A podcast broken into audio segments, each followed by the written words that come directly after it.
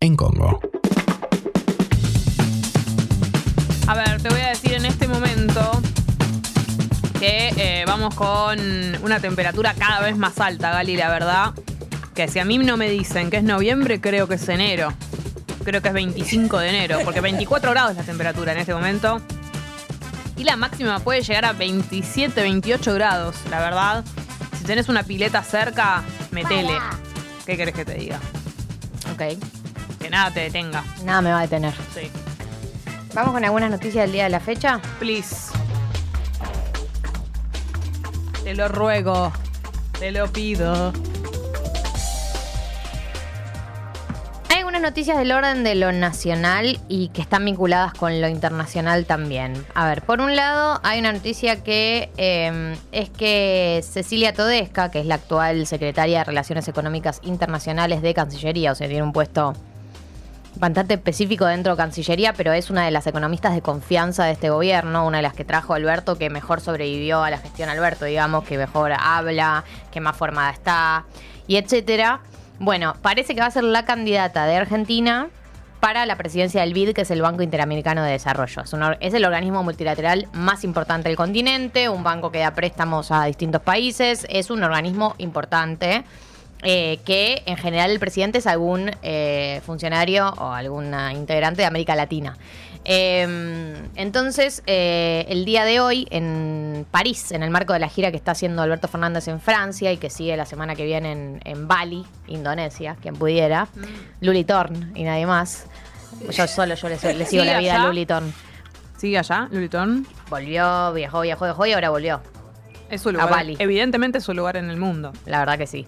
Eh, bueno, para este viernes, o sea, el día de hoy, en París, Alberto Fernández va a hacer este anuncio, el anuncio de que Cecilia Todesca, va a ser la candidata por la Argentina para ser eh, la presidenta del BID. Obviamente que esto es algo que se define eh, con una votación y no hay, no hay ninguna garantía.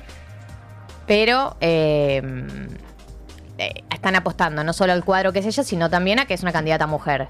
Y nunca hubo eh, una presidenta mujer del BID. Eh, así que, no sé, entiendo que también quieren capitalizar eso eh, y es una movida a nivel internacional para que Argentina se posicione.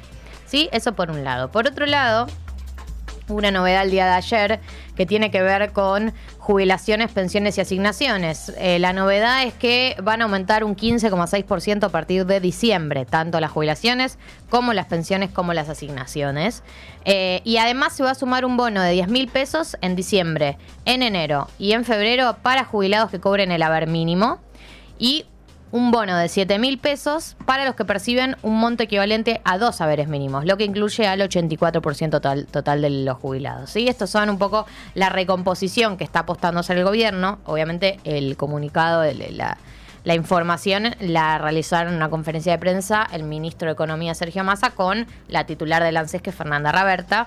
Eh, hicieron este anuncio de cara a fin de año y lo que suele suceder a fin de año es que, que que se intentan dar bonos y todo tipo de eh, beneficios para recomponer un poco el poder adquisitivo en un país que, eh, bueno, viene muy golpeado.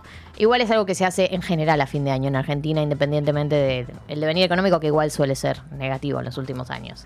Eh, con este aumento del 15,6%, el haber mínimo pasa a 6.124 pesos.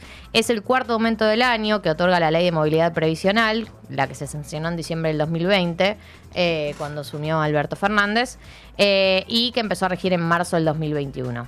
Las dos jubilaciones mínimas pasan a ser de 107.249 y con el medio aguinaldo de diciembre llegan a los 157.373 pesos. Así que eso es un poco el panorama con respecto al tema jubilaciones, al tema pensiones y el tema también de las asignaciones. ¿sí?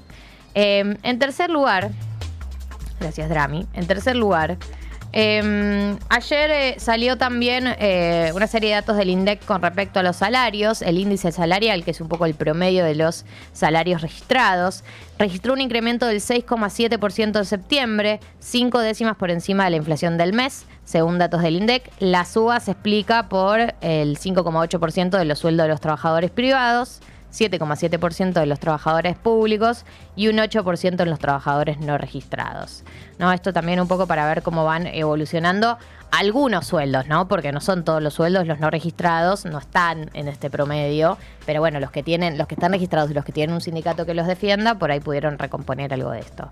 Lo último que quería rescatar eh, del día de ayer es que eh, pasó la ley de humedales una instancia que no es algo definitivo, pero que es más de lo que se venía logrando, que es que pasó eh, la instancia de comisiones. Ayer los dos, hay dos proyectos de ley de humedales. Uno es de Juntos por el Cambio, de la oposición, que está un poco, es un poco más blando, te diría, más light, tiene mejor, tiene como el visto bueno de agrupaciones mineras, agropecuarias, que son los que se suelen oponer a la ley de humedales, y el proyecto de Leo Grosso y Graciela Camaño, que en teoría es el proyecto del Frente de Todos, pero la verdad que no es el proyecto del Frente de Todos, porque hay varios integrantes del Frente de Todos, gobernadores también como sectores, que no lo apoyan.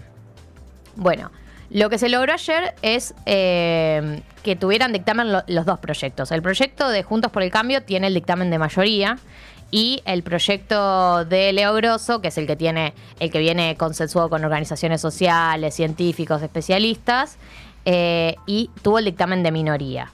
¿No? Entonces ahora lo que va a pasar es que quedan los dos, los dos eh, proyectos listos para llegar al recinto, es decir, para llegar a diputados, y ahí se debate un poco entre los dos proyectos. Se busca llegar a, un proyecto final, digamos, a una cosa, a un punto intermedio entre los dos.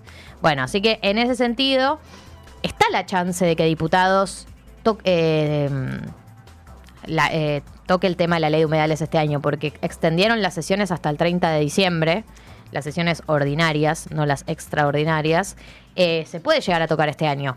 Lo que pasa es que em, todavía falta senadores, pero igual el conflicto grande está en diputados, porque las veces que se que se intentó sancionar la ley de humedales, en general obtenían media sanción en el Senado y se, se trababan diputados. Siempre se terminaba cajoneando en diputados. Entonces, ahora si llega a pasar por diputados, se cree que en senadores no estaría el problema. Como que este año la estrategia fue distinta porque se entró por diputados. Así que bueno, vamos a ver si llega a entrar dentro del temario este año. Eso es una decisión política, si se va a tocar este año o no. Eh, pero bueno, eh, sí ha pasado una, ha superado un primer desafío, que es el desafío de superar la instancia de debate en comisiones.